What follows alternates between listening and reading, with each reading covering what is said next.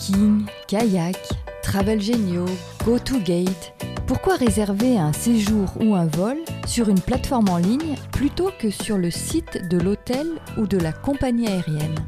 Bienvenue dans Console le podcast du Centre européen des consommateurs France.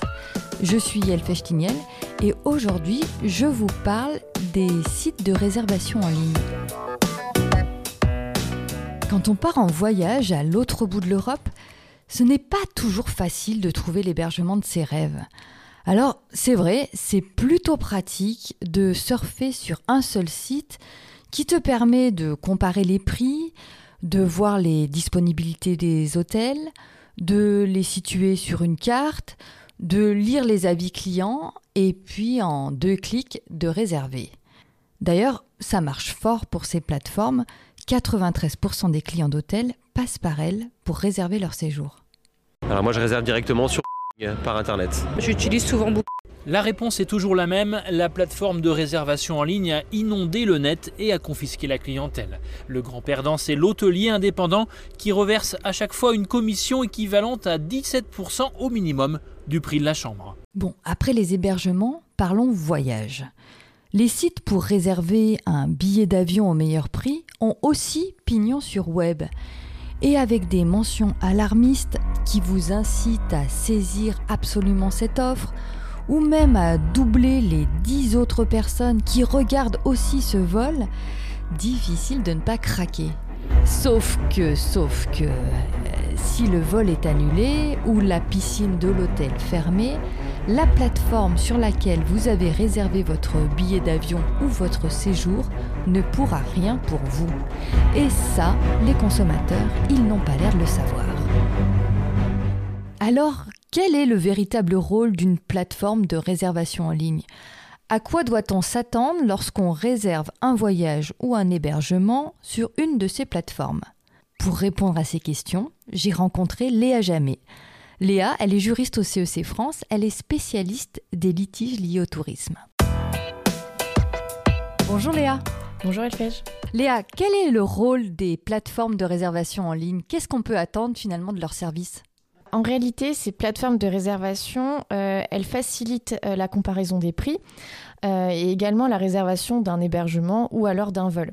Mais en réalité, ces plateformes, ça reste des intermédiaires entre vous, le consommateur et euh, le propriétaire d'un hébergement ou d'une compagnie aérienne.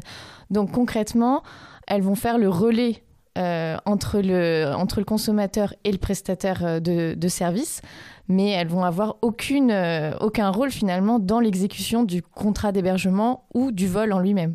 Et du coup, depuis le début de la crise, on a vu les réclamations contre ces plateformes se multiplier, notamment au CEC e France. Et comment tu l'expliques ça? Moi, je pense que le, premier problème qu'on a rencontré, c'était euh, le fait que les, consommateurs avaient, euh, avaient, beaucoup de difficultés à savoir quel était leur réel interlocuteur. Donc, euh, les gens ne comprenaient pas du tout vers qui ils devaient se tourner.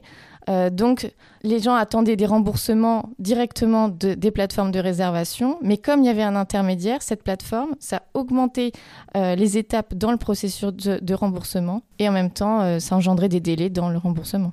Et du coup, qu'est-ce que tu conseilles, toi, quand euh, il y a un problème euh, de vol ou d'hébergement Il faut contacter la, plateforme ou il faut contacter euh, l'hôtelier ou la compagnie aérienne? Finalement, comme ces plateformes de réservation sont simplement des intermédiaires, leur unique rôle, c'est de relayer un, avoir ou un remboursement. Elles sont totalement dépendantes des instructions des, des, propriétaires d'hébergement ou des compagnies aériennes. Donc, concrètement, la première chose à faire, c'est de contacter le propriétaire de l'hébergement pour annuler une réservation ou s'il y a un problème avec les Pour le vol, par exemple, contacter la compagnie aérienne également.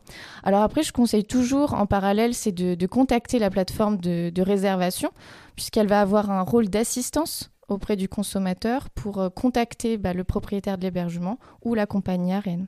Voilà. Mais attention, en réservant via ces plateformes de réservation, évidemment, ça a un coût.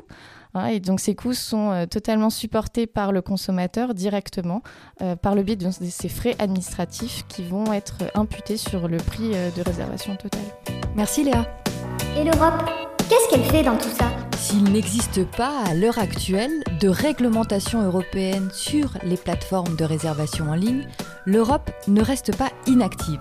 Elle leur impose par exemple de communiquer aux consommateurs les coordonnées complètes de l'hôtel ou de la compagnie aérienne, ce qui est plutôt pratique pour pouvoir les contacter en, cas de problème. Elle les oblige aussi à vérifier si les avis clients qu'elle publie sur leur site sont bien vrais. L'Europe a aussi mis en place un système d'alerte pour signaler aux autorités françaises comme européennes les professionnels qui ne respectent pas les droits des consommateurs. C'est sur cette plateforme d'alerte que le CEC France a dénoncé en 2020 certains sites de réservation en ligne, ceux qui ne remboursaient pas les billets d'avion annulés ou ceux qui prélevaient abusivement des frais à leurs clients. Merci à vous, auditeurs consommateurs, de nous avoir écoutés. Et si vous voulez en savoir plus, rendez-vous sur le site europe-consommateur.eu. On se retrouve très vite dans un prochain épisode pour parler de vos droits en Europe. Et qu'on se le dise, avoir des droits, c'est bien, les connaître, c'est mieux.